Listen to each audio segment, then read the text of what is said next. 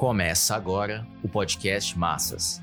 Editorial do Jornal Massas, número 649, 17 de outubro de 2021. Viva os 104 anos da Revolução Russa. Um século depois, e o capitalismo se desintegra e mergulha a humanidade na barbárie.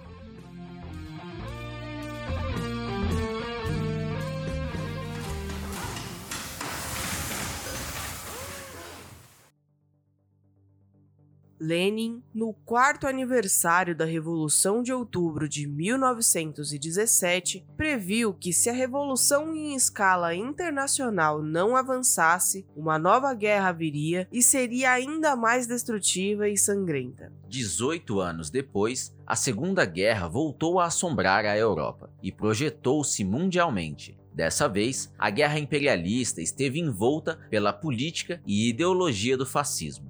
Na Primeira Guerra, estima-se mais de 10 milhões de mortos. Até hoje, o número de mortos na Segunda Guerra é controverso, tamanha a atrocidade e as particularidades da matança. A contagem mais convincente está por volta de 80 milhões de mortos, sendo aproximadamente 50 milhões de civis e 25 milhões de soldados. Especialmente na Polônia, foram mortos entre 1,8 a 1,9 milhões de não-judeus e 3 milhões de judeus. Calcula-se que os assassinatos de judeus, ciganos, outras nacionalidades, deficientes e opositores políticos pelos nazistas atingiram entre 11 e 17 milhões. Somente no campo de Auschwitz foram executados mais de um milhão de judeus e no total foram cerca de 6 milhões. A prática do genocídio compôs o quadro assombroso da Segunda Guerra. O teste da bomba atômica no Japão pelos Estados Unidos praticamente dizimou Hiroshima e Nagasaki. A guerra já estava vencida pela Aliança Norte-Americana quando, em 6 e 9 de agosto de 1945, o governo Harry Truman aproveitou para mostrar o poderio da bomba atômica. A fase última do capitalismo imperialista é de desintegração, de guerras, revoluções e contra-revoluções.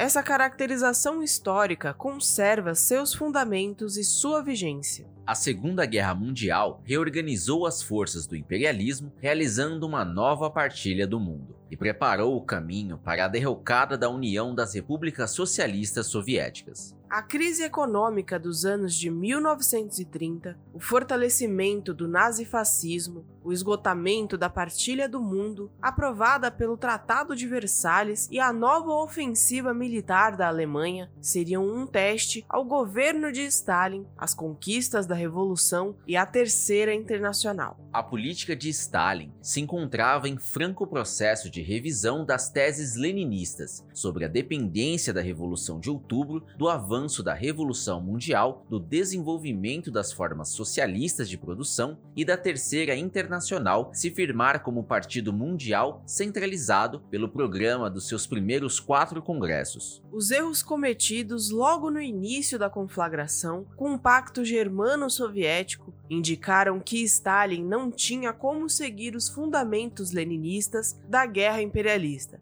e de sua transformação em guerra civil revolucionária. Não vinha preparando a União Soviética para uma nova guerra como Lenin havia previsto, principalmente desde o momento em que Hitler chegou ao poder em 1933. A Terceira Internacional, sob o comando stalinista, mergulhou fundo no revisionismo, desorientou a luta dos partidos comunistas em todo o mundo, principalmente na Alemanha, com a bandeira de defesa da democracia contra o fascismo como se fossem na essência opostos, como se o fascismo não tivesse sido gestado nas entranhas da democracia burguesa em decomposição. Essa linha foi a forma de se desviar da tarefa de organizar a luta da classe operária com seu programa próprio para a guerra imperialista e se preparar à guerra civil. O heroísmo da União Soviética foi decisivo para a vitória na Batalha de Stalingrado em um combate sangrento de junho de 1942 a fevereiro de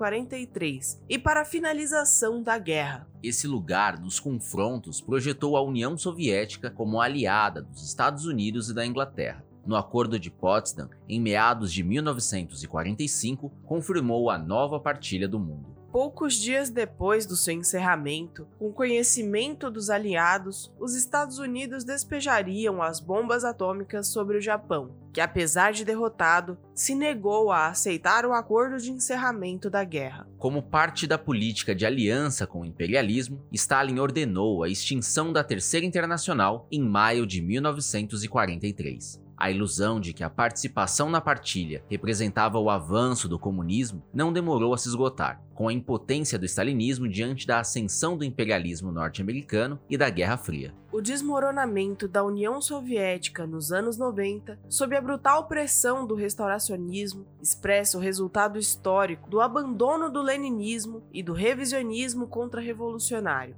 Os retrocessos nas conquistas mundiais do proletariado abriram caminho para as contrarreformas em todo o mundo. Há 104 anos da Revolução Russa, o capitalismo sobrevive às custas da pobreza, miséria e fome das massas, às custas do recrudescimento da opressão nacional e às custas de intervencionismos militares e de guerras regionais. A reconstrução do pós-guerra há muito se esgotou. As forças produtivas voltaram a se chocar com as relações capitalistas de produção, precipitando crise sobre crise econômica que recaem sobre os explorados na forma de desemprego, subemprego, baixos salários, miséria e fome. A crise sanitária, que se precipitou em todo o mundo com milhões de mortos, expôs a profundidade da desintegração do capitalismo, a incapacidade da burguesia de proteger os oprimidos e o criminoso controle monopolista da vacina. Tudo indica que o próximo período será de avanço das conflagrações militares impulsionadas pelo esgotamento da partilha do mundo e pela guerra comercial.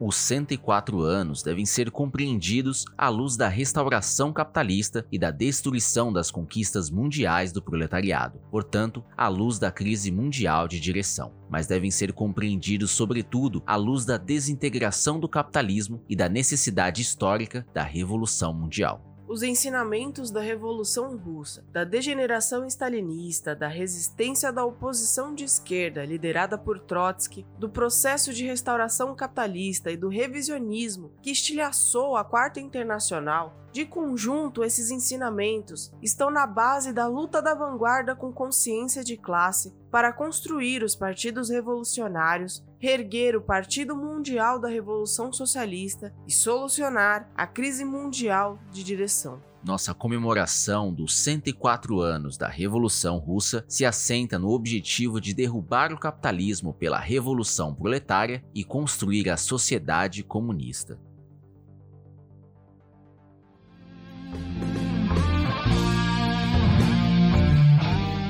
Esse podcast é apresentado pelo Partido Operário Revolucionário, membro do Comitê de Enlace pela Reconstrução da Quarta Internacional. Para mais informações, acesse pormassas.org.